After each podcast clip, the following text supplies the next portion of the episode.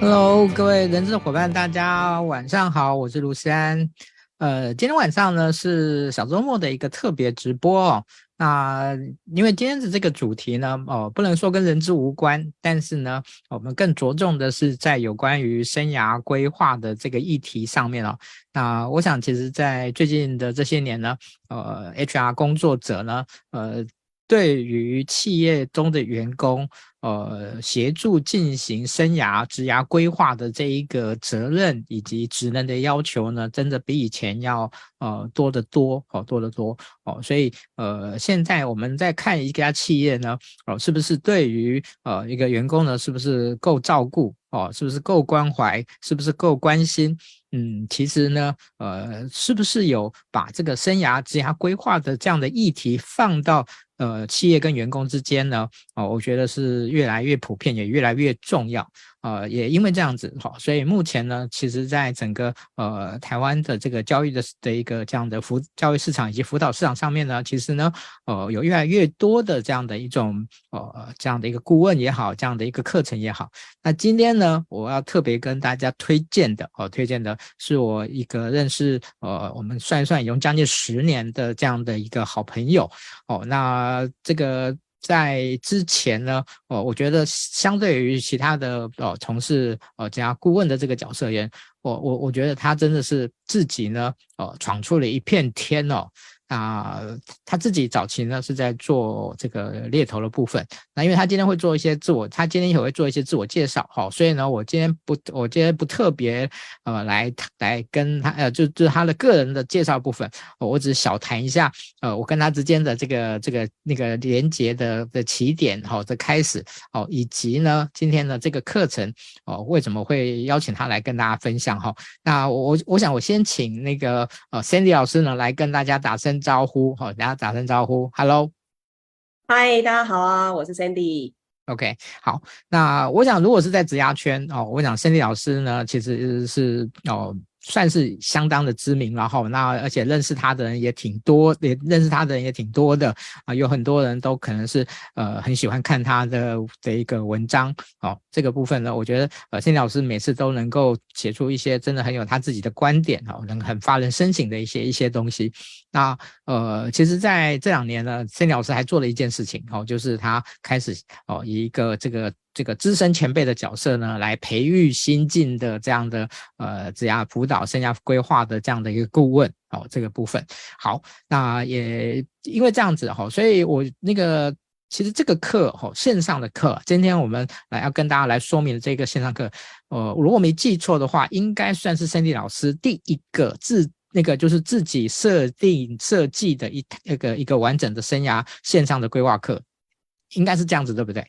对，没错，没错。对，我想说，我应该没有搞错这件事情。OK，好，那我觉得，呃，这个课为什么我会特别的在今天邀请那个 Sandy 老师来接受我的直播访问呢？是因为呢，嗯，Sandy 老师他的对于呃职涯辅导这件事情呢，我觉得他他有他自己独到的框架，独到的很多的经验。那这一次呢，这个主题的部分呢，也挺吸引人的哦，就是摆脱长期的职涯困境哦。呃，其实。确实哈，如果你有看一些呃申迪老师写的文章，你就发现到，呃，其实有有有很多的人，其实在职业发展上面呢，就是，诶，有一些点他老是过不去，哦，他有一些东西他老是没有办法自己能够有效的去突破，哦，我觉得这个呃是一个点。啊，另外呢，就这三个小时呢，能够高效的进行自我的探索哈。呃，有时候这个呃，就是别人救助、别人协助是一回事，但是能不能自己能够不断的去自我观察、自我省察、自我关照，呃，我觉得还是很重要的。哦，所以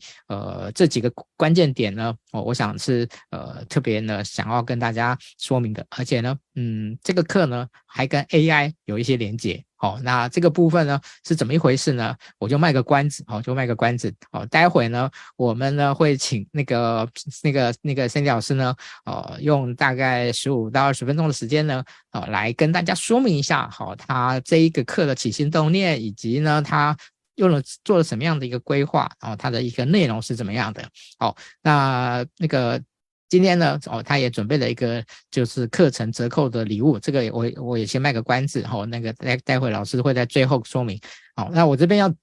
可以先说的是这个课哦，那个我特别跟老师 A 了一 A A 了一个名额，哦，今天帮我们把我们今天的直播分享出去，分享出去。我们今天会在会在最后的时候呢，我们会抽出这个名额哈。那这个课，哎，其实嗯。我不能讲贵还是便宜，然后我觉得就是有一定的，是有一定的分量的哈，这样这个一定的分量的哦，是值得呃大家来来上的哈，所以呢，这个这个这个免费名额也是相当的难得的哦，所以呢，请各位哦帮我们把我们今天的直播呢分享出去哦，让更多的人能够有机会。哦，看到这今天的直播，好，那接下来呢，我就把时间哦先交给那个 Cindy 老师。那 Cindy 老师那个分享完了以后呢，后面的话呢，我会代替各位呢，哦，当然的各位问题提出来要问，我也会帮各位问。但是呢，我有准备了一些问题要跟老师做一些互动。好，那我现在就把时间交给 Cindy 老师。好，谢谢思安哦。那呃，很开心可以在这边跟大家来呃介绍一下这一堂课哦。其实。哇，这个这个也是要像生小孩一样，就是我这大概生这堂课生了五年吧，五到六年的时间。好，那我觉得今天我想花一点点时间跟大家说一下，就是呃，我为什么做这件事情，以及我做这件事情真正的一个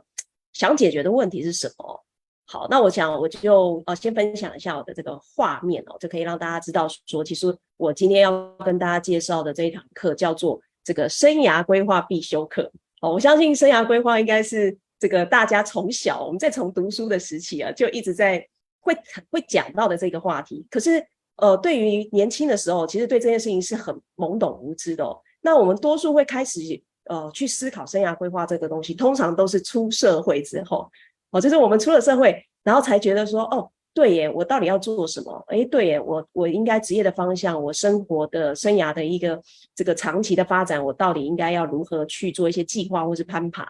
好，那。很可惜，就是就是因为我们大家都是出社会之后才开始去呃思考这个问题，所以以至于呃，我相信做如果在在座的呃这个荧幕前面的人如果是人资的话，我们很常会看到一种履历表，就是年轻的时候很短暂的一直换工作的这样的履历表。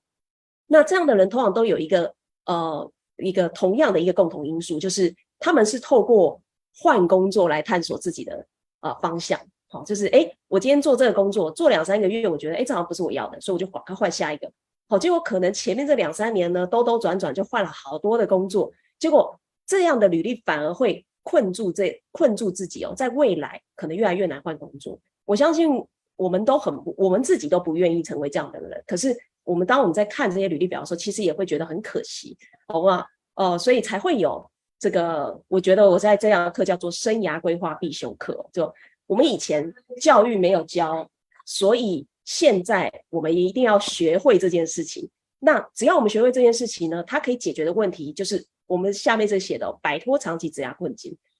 好，就是不知道自己呃，比如说社会新鲜人刚出出出社会的时候，不知道自己方向在哪里，或者说你已经在职场一段时间了，然后呃突然失去了一个工作的热忱的人，或者说。你的人生，呃，职场已经到了一个中高阶，或者说它是一个中高龄的状态的时候，你突然不知道自己还有什么其他的选择，哦，那我觉得这个都是我们很可能会碰到的职涯困境哦，在人生的不同阶段会碰到不同的这个职涯困境，可是它有一个共通的解法，就是自我探索。好，那我为什么会呃，就是会发现要自我探索可以解决这个问题呢？好，哦、我想就要介绍我的背景哦。那呃，我是呃，我以前是做猎头的。我在两千零七年到二零一五年的时候，我总共做了八年的这个科技业的猎头。那我在二零一五年之后呢，我就离开了这个猎头的工作，然后开始自己接案跟创业。好，那所以我一开始在做的事情，其实就是从呃猎头其实是在帮资方就是猎才嘛，找人嘛。好，那从这个一五年之后，我去做咨咨询这件事情，就是从资方的角度跳到。求职者的角度，以求职者的这个人生幸福为主体，去帮他思考怎么样去规划他的职业生涯。好，呃，所以前面的八年是从资方角度，后面从一五年到现在，其实也八年的时间哦，就是从个人角度。那我为什么会想要从这个资方角度跳到个人角度？那如果说各位了解这个猎头的产业的话，大概就知道，其实猎头在呃寻找的那些。哦，求职者是不缺乏工作的。好，我通称为这叫做前五趴，就是五趴的这个职场精英。好，因为我们其实是在帮猎头是在帮这个资方找人哦，并不是在为个人服务，所以一定是以客户所提供的这个职缺的要求去市场上寻找，而这些职缺通常都是一定是有呃一定程度的难度，或是比较资深或高阶的。好，那这些人就是往往是不缺工作机会。好，那这我说前五趴叫不缺工作机会嘛，那就有另外的九十五趴的人。好，那另外九十五趴的人呢，他们相对的可能条件上不一定是什么从国外回来的啊，在这些外商啊、上市柜公司啊，就是相相对这前五趴他们的条件就没有这么的顶尖。好，那我们身边其实更多的是这九十五趴的人哦，包含我自己，我也是这九十五趴的人。所以在这八年的时间哦，我自己就觉得啊，与其去帮这些。不缺工作机会了，前五趴其实真的不缺工作机会了，就是他们其实很容易，很容易去有会有机会，就是主主动找上他们的。所以我总觉得，与其去帮他们去不缺工作机会，然后帮他们去谈更高的薪资，我其实我更常接触到是这九十五趴，他们条件相对可能没有到这么的顶尖，这么的好，那他们如何在职场上面可以有更好的发展或发挥？好，所以我更。关注的是这九十五趴人，可是做猎头时期，其实我们是没有这些时间跟空间去思考这个问题的，因为我们都是用这些顶尖的条件去看每一个人选。好，所以当我在一五年的时候，我那时候就觉得我，我当然有一些契机，有一些契机去参加一些创业竞赛竞赛之后，就呃引发了我觉得我真的很想要去找一个不一样的解决方案来解决百分之九十五在的在职涯上面遇到这些问题。好，所以。呃，我才后面做了很多事情，所以你可以看到，我在我现在是经营生涯设计师这个呃，算是一个自我探索跟咨询师培育的品牌，同时也在去年的时候创办了 Jobhero 这样的一个人力媒合平台。好，然后我之前也做了一个公益性的跨界证图书馆的一个频道。好，然后也因为这样子，也有去教育广播电台，然后去担任这个呃这个职场西游记这个节目的主持人。原则上主轴都是。怎么样帮人找到适合的这个职业生涯？好，这个主轴是没有变的。这个这十这十六年来，好，呃，那接下来我就想要跟大家，就我的背景大家讲完了，然后呃，我也欢迎各位，就是如果有任何生涯或职涯的问题，都可以在这个直播当中提出。好，因为我昨天也才刚办完一场，就是比较在讲职涯生涯这一块的，然后大家都问了很细很细的东西，我觉得非常的有收获。好，那我觉得也希望大家就是可以尽量问我问题，没有关系。那我接下来其实会花一点时间，就是大概介绍一下这个课程的缘起，就我为什么要干嘛没事从这个做咨询哦，跑去来弄一个探索课程。好，呃，首先就是这个课程其实是我在二零一八年的时候，我在我正式对外的时候开了一个课，叫生涯设计工作坊。可是会有这个工作坊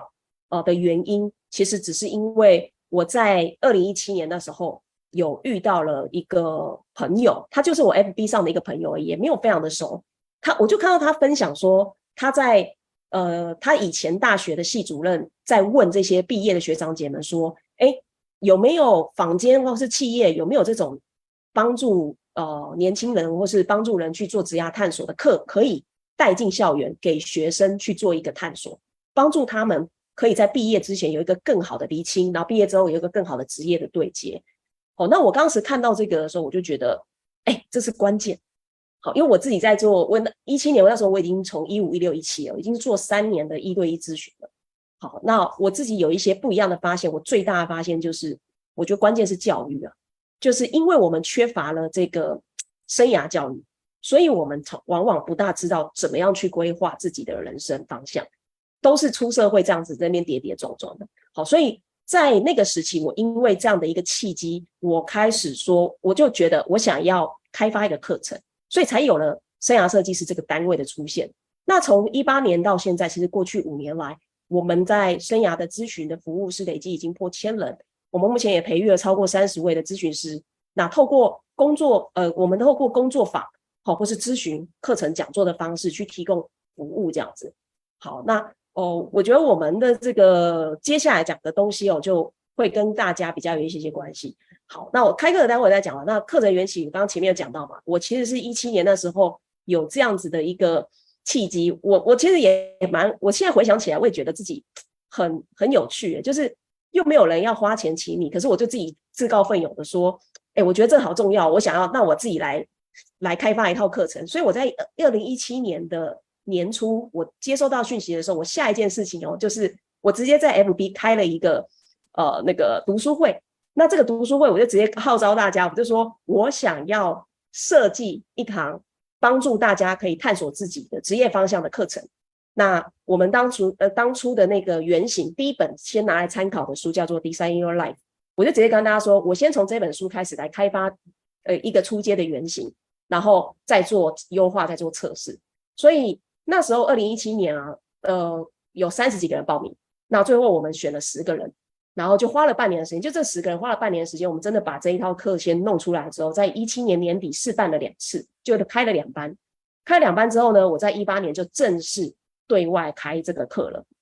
好，呃，所以就像我想画面上面大家有看到，其实我觉得关键叫教育嘛。那这个教育，因为我们以前从小到大，呃，不管是国小、国中、高中、大学，其实我们都没有经历过所谓的自我探索教育。好，呃，那我认为现在的一零八课纲其实是在往这个方向去，我认我觉得这是很很棒的事情哦。好，那当然可能离离真正的这种呃全能够做到落实自我探索这些，当然一定还有很大家一定还有很多可以呃继续努力的空间。那我觉得至少呃对于我们这些已经不在学校的，已经脱离了脱离了校园的这些大人呢，我们其实也是需要这些呃探索的，因为我就是经过这个过程之后发现了，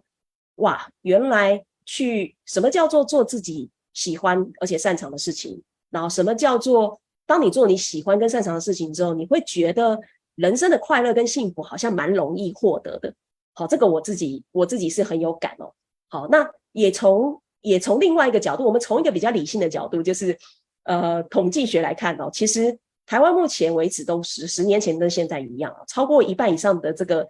大学毕业生出社会之后，他们的工作。哦，跟呃学业是没有关系的。我自己就是，好，我其实是读金融的，但我却我在大学的时候，其实我为什么选金融，只是因为我的数数学比较好。那你知道小时候女生数学比较好，数理比较好，呃，就会说去读商科啦。然后如果男生数理比较好，就会说，哎，去读工读医科读工科。好，那我当时也就觉得，反正赶快能够能够能够离开家里出去自己出去玩四年就好了。所以我当年根本也对什么生涯规划，未来要做什么职业一点。一点感觉都没有，真的是毕业之后才开始想说，对，我不想要进金融业，那我要干嘛？哦，所以也是蛮意外的，就是进到了后来的猎头这样的一个产业。好，所以呃，我们不希望大家是透出社会才开始探自我探索，或是就算出了社会之后，也不要用换工作来探索，因为换工作探索的这个成本实在是太高了。我想做人资的各位一定 感同身受，这个哎，真正的没有办法。好，所以。呃，我才会希望说，我们有没有办法用一个更高效的方式，好、用高效的方式，然后很低的成本，可以先做到一个一定程度的自我探索，帮助自己专注在某个方向长期耕耘。哦，当我们可以在某个方向长期耕耘的时候，我们就有办法解决我们长期性的职压困扰。好，那呃，所以其实我们是经历过一些进化的。我们刚刚讲了，从二零一七年其实是一个学校的一个这样的一个。邀请，然后我只是看到那个邀请，我也人家也没邀请我，但我就自己跳下去了。然后一八年我呃开始开这堂课的时候，我觉得也蛮蛮意外的，就是当时来参加我们课程的人，真的是从学生到五十几岁的人都有。好，呃，我想这也是跟我自己的人脉比较有关系啊。就因为毕竟我过去做猎头，然后又做咨询，其实大部分来呃猎头或是咨询也好，会来找我的，大概都是三十岁以上的人比较多。好三十岁以下的反而比较少一些，好，所以那时候我们就发现了，哦，原来生涯探索啊是没有年龄限制的，只要我们没有做过这件事情，其实随时都可以开始这样。那一直到一九年，我们大概办了这个课程一年多之后，其实有很多的这个上完我们课程的学员，那他们因为是上听我上课，那他们就知道我在做一对一咨询，然后他们也有想说，诶，我又在教这个课，所以他们就跑来问我说，如果他们探索出来之后，发现自己。很适合做助人工作者，而他们也想做跟我一样的事情的话，有没有机会？我在那时候就觉得，诶，好像如果我可以让更多的人会这些工具，去帮助他们背后的 TA，好，我我觉得我们每一个人的都有自己的一个擅长跟熟悉的领域，比如说我们对某些产业领域是很熟悉的，我们对某一些呃对某些科系的领域，好，或对对某一些职种职业的领域是更加熟悉的。那我们就可以去更细部的去服务这一类的人群，好，所以我那时候就觉得，诶，既然有这样的一个需求，那我不妨就来思考怎么把我会的东西系统化复制给他们，这样好。所以在一九年的时候，我们就开始推出了学徒计划，就是培养他们成为生涯设计师。我们就把本来叫生涯设计工作坊，然后我们就定位叫做生涯设计师这样。那也同时，因为我们那时候想要培育更多可以去助人的这样的工作角色，呃，我就打算把原本的工作坊，其实我在就是原本的工作坊，在一九年那时候我就已经在想着把它变成线上课程。好，那因为每次工作坊的，就是一直举办，然后其实呃招生啊，然后场场地啊，什么各方面安排助教啊什么的，其实是真的是花耗费我们大量的时间成本。好，所以那时候有考量说，那我们如果把它变成线上课程的话，会不会是一个比较好的呃一种形式？好，那我就也因为这样子，所以我当时还真的请了就是 PM，就是做课程的 PM，哦，专业专业经理，以及呃做影片剪辑的设计师，就他会他会做一些简易的设计，然后跟剪影片的。那我们大概进度进度达到百分之三十的时候呢，我就中途决定喊卡，直接说放弃。好，呃，那时候放弃很简单，是因为我们发现一件很关键的事情：自我探索的课程当中，我们有大量的互动、跟实作、跟回馈。好，所以我们就会有什么助教啦，然后也会学员大家互相讨论的这个环节。如果今天我们变成一个线上的这种录播课，就是哎，我今天听讲师讲课，然后我自己在那边做作业，其实那个呃效果会不好，好，那个体验会很差，因为缺少了互动。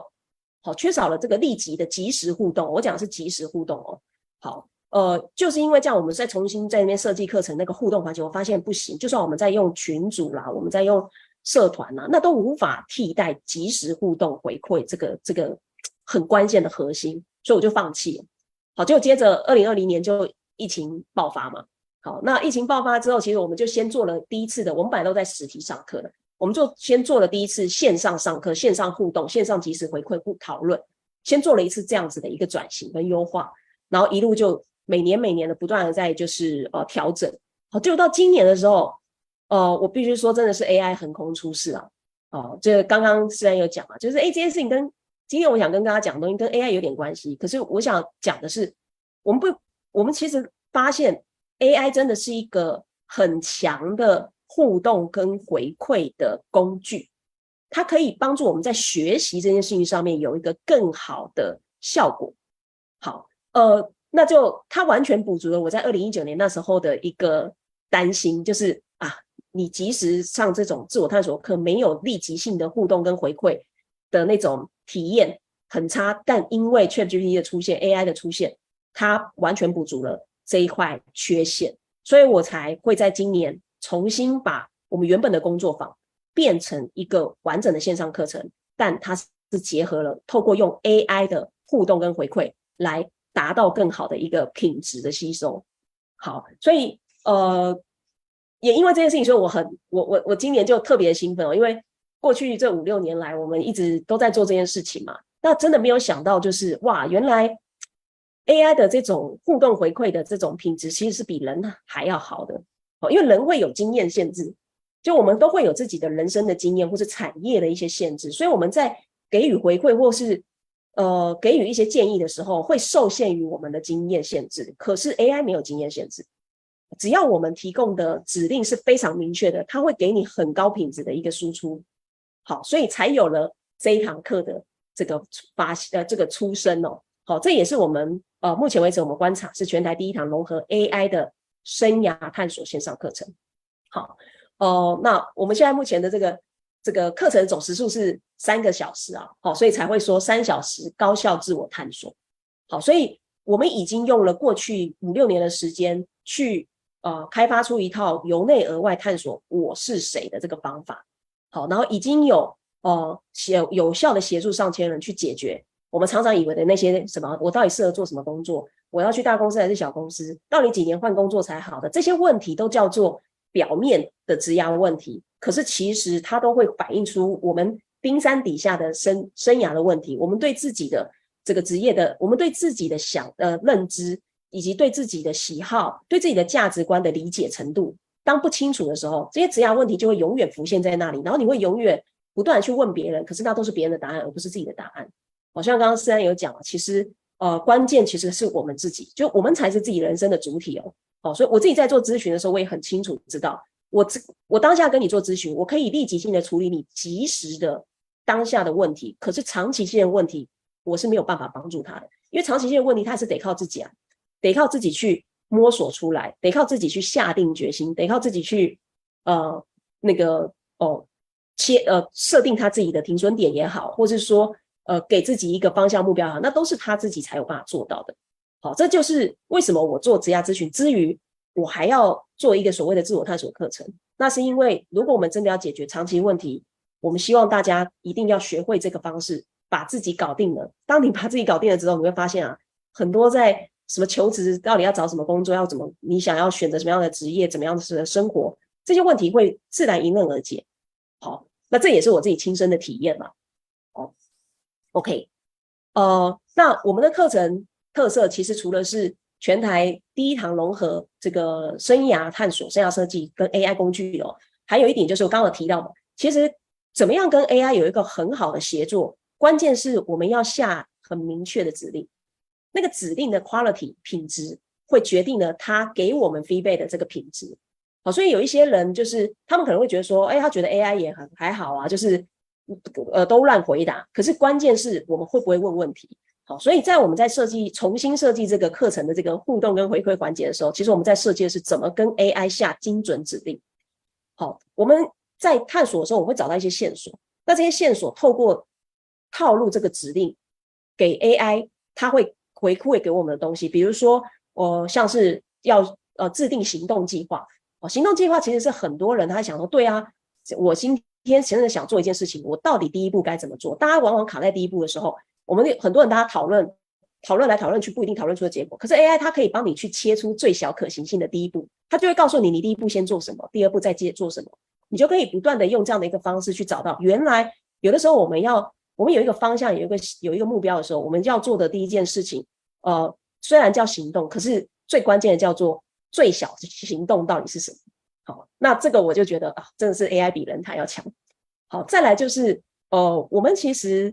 这堂课并不是因为今年 AI 出来，我们就哇 AI 好热，我们就搞了一堂 AI 课，不是哦。呃，这真的就是我们过去这五六年来，我一直很希望，我们如果没有做过自我探索，我们如何更有效率的，不要在工作场域当中用工作用换工作探索的方式，有一个有效的方法。那这这这就是我们这五年来的累积。那只是透过了 AI 之后，它可以变成一个很棒的线上课程了，所以我们就立即这样做。好，那还有一个呃，当然最后一个就是，这也是我们呃对于想要成为咨询师的人，我们通常呃一个前导课程。好，当然有一些伙伴呢、啊，他们呃他们对自己还没有很确定，但是他们就会想说，诶，他有没有办法成为这个这个助人的这个工作者的角色？我们通常都会建议他说，不管怎么样，你都要先做自我探索。当你自我探索完之后，你觉得。哎，对你的价值观、你的人生观、你的一些人格特质，以及说你真的想要做的事情，都跟我们有很呃，跟生涯设计师这一群人有一个很大的重叠。那再来加入我们的这个学徒计划，好，所以这也算是一个成为我们学徒的一个前导课程。好，那我们的课程内容呢，其实呃，因为有融合 AI，我们就把所有的章节里面有 AI 的部分呢，我们把它特别拉出来。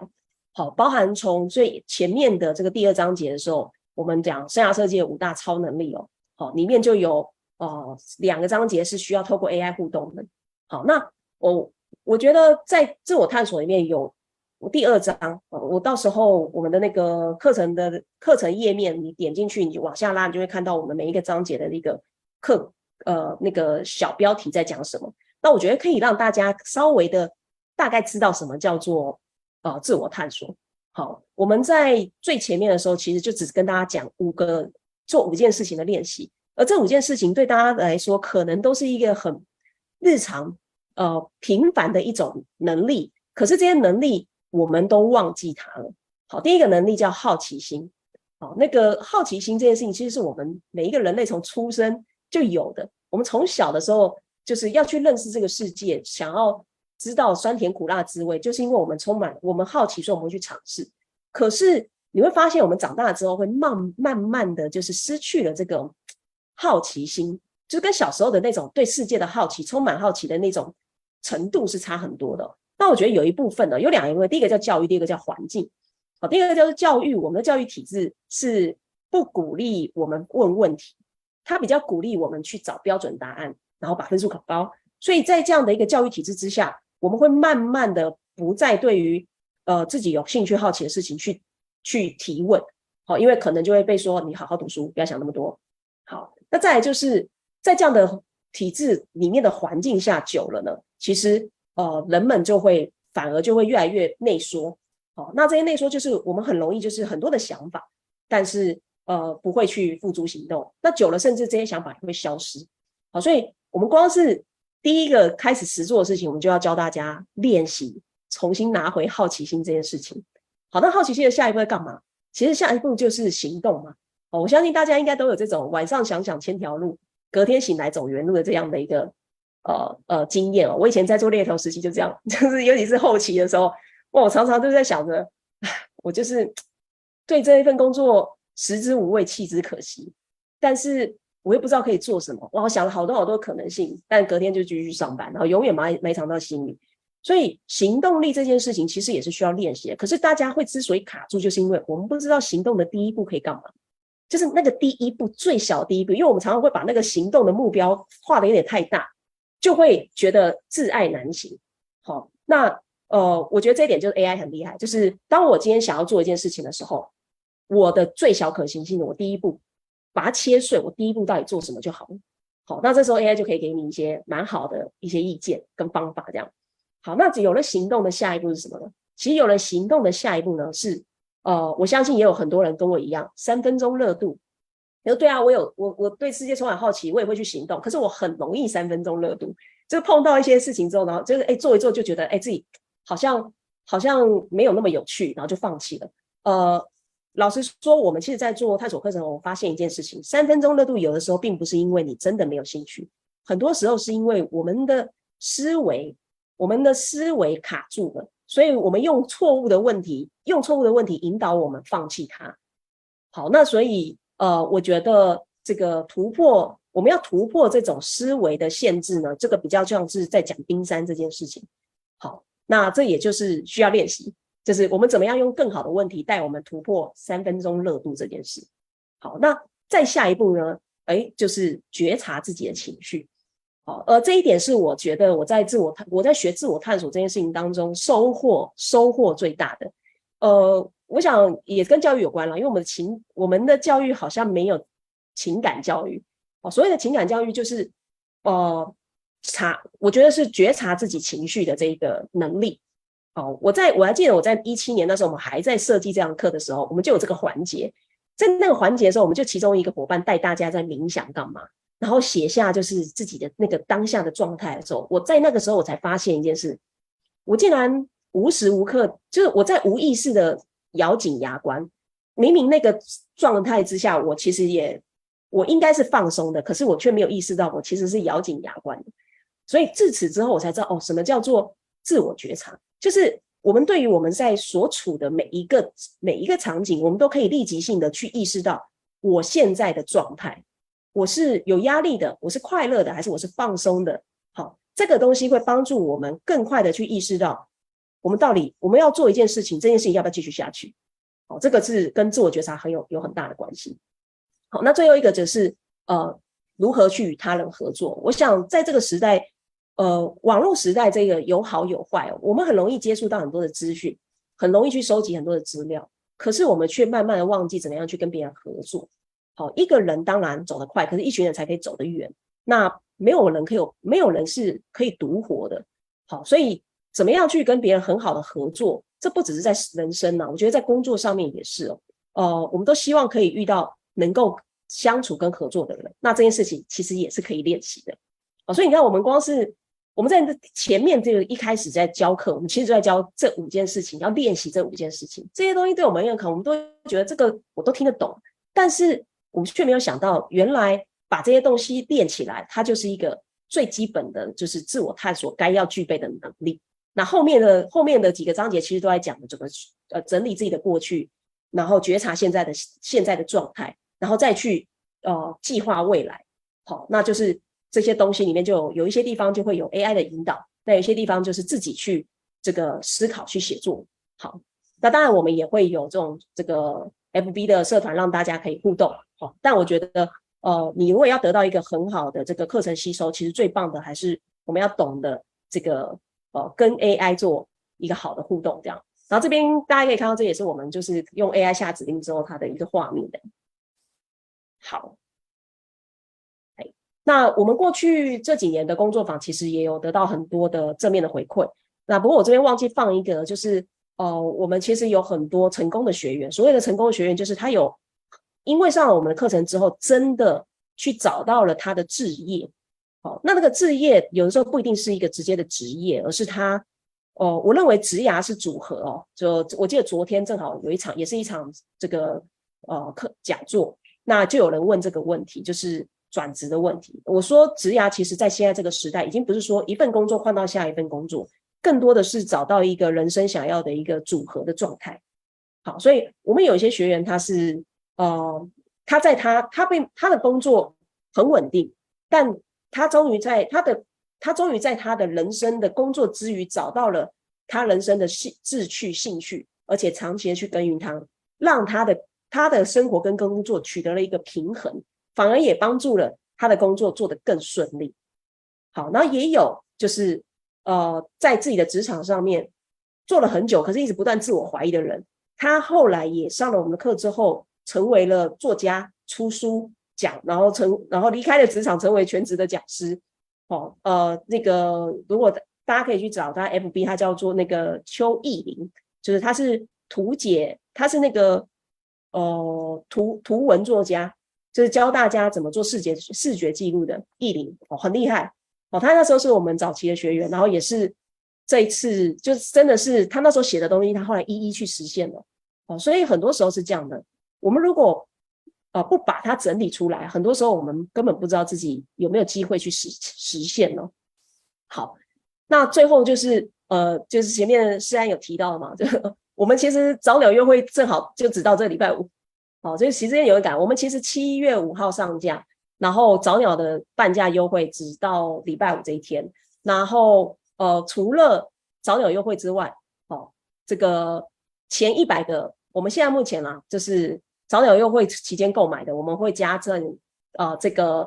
揭秘薪资谈判底层逻辑。哦、我相信如果你是人资，我想你们对于薪资谈判这一块一定很熟。好，然后很多的猎头或是人资其实都有讲过类似的一个课题。但我想要从一个不同的角度的来跟大家分享的是，因为我们在网络上看到这些薪资谈判啊，什么这个前中后啊这些，我自己也写过这样的文章。老实说，那都是针对大企业。好，呃，可是说说真的，我们有百分之八十的人是在中小企业，甚至有很多的人，他其实在所属的产业是没有太多空间的，比如说服务业，或是说一些现场的作业的执行者。他就是告诉你，他的大夜班就是就是三万八，你要去跟他谈什么薪资，那是很难的。好，所以我觉得薪资谈判这件事情，其实是要依据呃你的所处的产业以及企业的规模以及职种，好，去从这几个方向去思考，才才能去想到什么叫做薪资，什么时候薪资是需要谈判的，什么时候的薪资是需要用别种方法来增长的。好，谈判只是一种，可是。我们呃所谓的收入这件事情的增长，它不一定是透透过薪资谈判而来，所以我会比较多的是从这个角度跟大家分享我这几年的一个观察跟解法，这样。好，好，那如果这个现在不只是半价优惠哦，就是 是是安哥这边就是人资小周末有专属的一个折扣码，所以如果你们点进去购买的话呢，只要输入 HR Friday 三百，就是立刻再折三百块钱这样。好，那希望就有机会可以跟大家在课程上相见。好，那有任何问题，欢迎都可以提出来。好，那个陈老师哦，关于刚才呢，您花了一些时间来跟大家呃分享呢这个课程哦的一个深的这个这个起心动念以及它的一个过程。那呃，我想大家呢呃比较好奇的或者聚焦的，也是您今天所一直强调，就是本来为什么你不想做这个线上线上课程？因为在这个课程中呢，有很多自我探索的这样的一种对话的过程，其实是很难在以前啊，是很难在线上课复制的。哦，很难想象。但是呢，因为现在有了 AI，有了 ChatGPT 的关系呢，呃，您觉得，哎，这件事情呢，哦，在您的一个规划跟尝试以后呢，哎，它变成是可以的，是可行的，而且是具有一定效益的。好，所以呢，这个部分呢，我想大家应该也会有点，因为刚您刚刚已经做了一些分享啊，但是大家可能会更有一点好奇，所以这个部分能不能再请您多做多做一些一些说明，哦，多说一些让大家能够更了解。好好。呃，我不知道大家有没有用用过 ChatGPT？哎，思安有在用吗？就有用它？有啊有啊，我每天都会用，每天都会用嘛，对不对？就是对。哦、呃，其实它在，我觉得 ChatGPT 有几个部分，我觉得是蛮不错的。当然，第一个整理哦，我相信大家一定也有用过它来整理一些东西，或是优化。好、哦，那特别突出的东西，我觉得是创创意。哦，哎，这个创意这件事情。呃，或许对很多人在用 ChatGPT GPT 的这个经验上面就比较少。呃，当然很多人是创作啦，哦，就是创作一个一篇文章，然后可能透过 ChatGPT 的协作直接写出来。但我这边的创意指的是，呃，我们今天有一个点子，有一个想法，我们如何把它并发出一些很有趣的、更突破我们框架的东西？那我认为这一点真的是 AI 很厉害。就我前面有提到，就是。我们每个人都有自己的经验限制，像我们在某一个环节，就是心智图要突破框架的这个心智图练习，这个环节真的是我们以前在实作课的时候，大家光是画心智图哦，就会就很卡了。你看一个人他是不是一个很有创造性的人？你看他画心智图的时候就知道了。那除了画心智图之外，下一步还要从心智图里面去随意的找出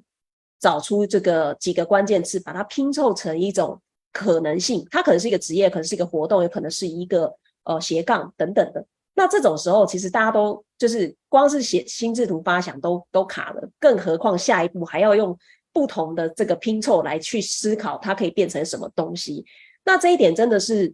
AI ChatGPT，你就是输入进去跟他讲说，你给他的指令很明确，告诉他说，请帮我去针对这几个关键字，帮我发想出，比如说你直接请他发想出他是他可能可以是一个什么职业，或是说。告诉我它可以变成一个什么样有趣的活动，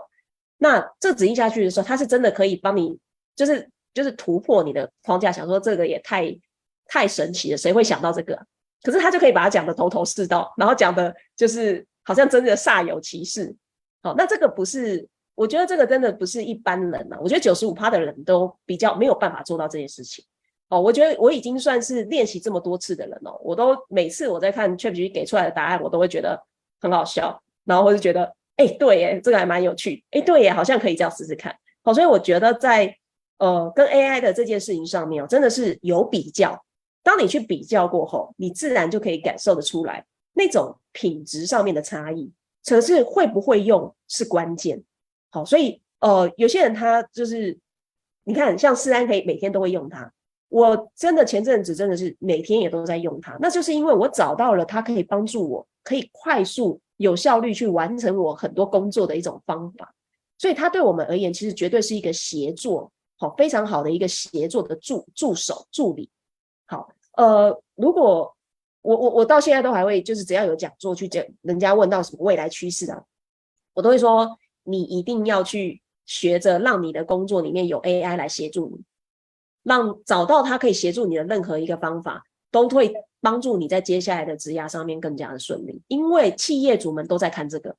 就是这个不是你要不要问题，是企业主都在，大家都在都会想说，那你会拿你你有没有在用 AI？那你会用什么 AI？不是只有创作型的，不是只有做设计的，是不是只有在写 code 的人，不是只有在做影片的人才在用 AI，而是文字工作者，这些配这些做一些行政的工作的人也都在用 AI，但你不会，那你在接下来在就业市场上面其实。你一定会遇到阻碍，因为企业主们都在看这个东西。那如果你不知道怎么样先让你的生活当中可以融入 AI 协作，我认为自我探索其实你就是我我我某一部分也是希望透过这堂课让大家可以很简单的发现怎么样去跟 AI 去做互动。那什么叫做精准的指令？那大家就可以去设计自己的指令嘛。说实话啊，就是你其实互动久了，你就会知道哦，我要我应该要怎么样去下个下指令，它才会得出好的一个品质的回馈。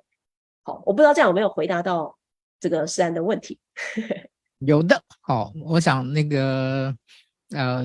其实也在这边跟大家那个报告一下，就是呃，今年在呃，就是年初的时候呢，我定了一个年度的 slogan，叫做呃，人资伙伴的智能连结。好、哦，那这个。智能连接对我来讲，我觉得在这个年初的时候，当然这个所谓年初应该就是 ChatGPT 出来以后，哦，出来以后的一个一个一个年初了，哦，应该是在新年过新啊旧历年过后的时候的一个一个时候。那为什么定了这个这个标题呢？因为我觉得，呃，有两层意思。一层意思就是我希望呢，所有的人资伙伴彼此之间呢是一种智慧的连接哦，智能智慧跟能力的能能量的连接哦，这是嗯字面上的。但是我觉得另外一个部分就是，呃，我会我今年呢是很刻意的，很很用心的。处心积虑的哦，去收集各种这个跟智能、跟 AI、跟 ChatGPT，当然现在不止 ChatGPT 啊，现在还有这个 Bar 哈，还有其他的这个这些这些的使用的工具，呃，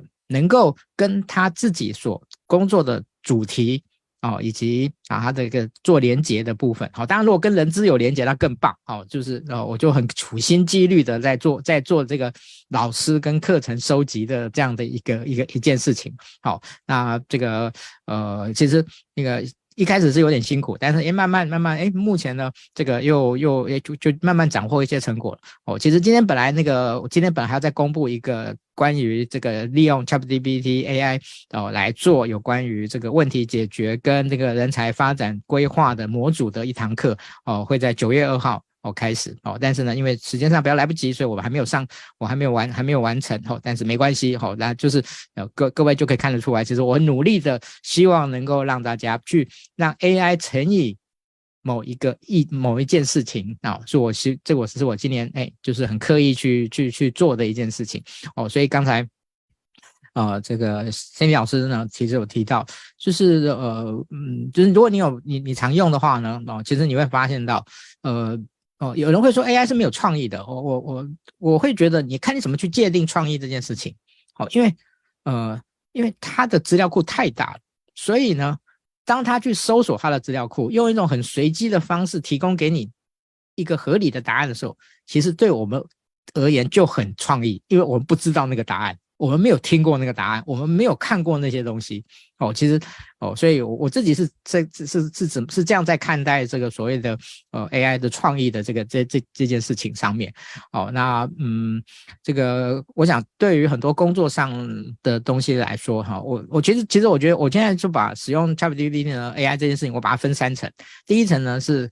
工具，好，就是有很多伙伴呢，其实是把它当成工具在使，在呃，对不起，当成玩具在在在使用这样子，好，那我觉得挺好的。那个每大家工作那么累哦，每天可以跟那个 AI 呢做一些知识知知识式的知识性的互动，我觉得也是一件蛮好的事情。那第二个就是，诶，它可以有效的来提升你的工作效率。好，但不一定到解到解决问题，但是它是可以提升你的工作效率的。那第三个，我就觉得，诶，它是可以，呃，能够去解决你的问题，甚至是可以，呃，赋能让你提升你的能力的。好，那我觉得，呃，今天的这个心理老师的课程的部分，嘿，我觉得它已经达到，嗯，就是第三层的这样的一种希望能够定位的效益。哦，所以，哦，我才会特别邀请那个老师来，来跟大家做一个分享。好，这个是我自己回馈一下老老老师的部分。好，那我们还有三分钟的时间呢，我问最后一个，我问最后一个问题哦。嗯，这个课程，我们每个课程都会设定它的产出，所以这个课程他上完课以后，您您觉得您希望学员他最后获得什么？OK，哦，我觉得像刚刚这个社长有提到一个观念，叫做赋赋能哦，就是能够被赋能这件事情才是最重要的。那所以，我们对这堂课的这个结果的产出是最后每一个人只要能完课啊，因为他最其实就是这就这堂课其实会一直有很大的实作，很多的实作。那这个实作其实都是一直不断在逼自己输出。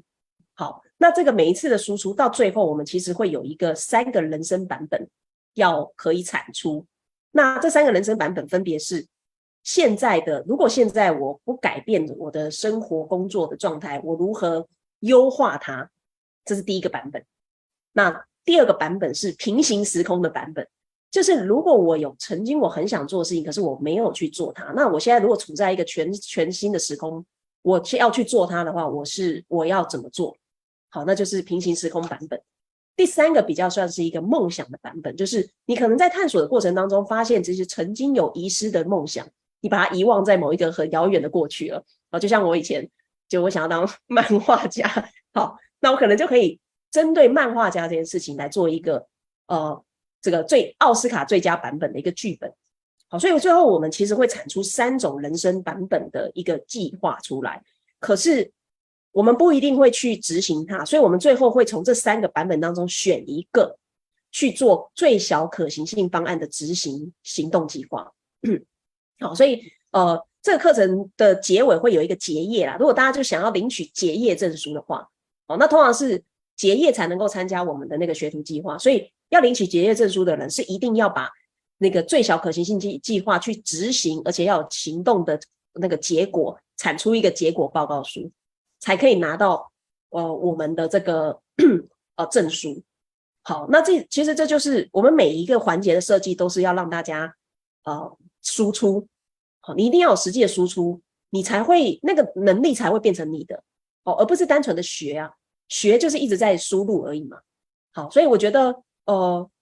探索这件事情最关键是它是一个动态的过程，而动态的过程就是你必须要是不断的输出、输出、输出、输出，然后这些东西从一开始可能你觉得很模糊，到后来的输出会越来越清楚，就发现，哎，对，这个东西好像其实是自己可能可以去尝试的，哎，这个可能不是自己要的，慢慢的去觉察到这些输出的过程当中，哦，有哪些东西是真心自己想、真心想忘的，哪一些东西其实是勉强的，好，然后。一次的练习，其实我到了，因为我在教课，所以我其实，在带这个带这个工作坊到第三次的时候，我就有一种对自己人生很清晰的感觉。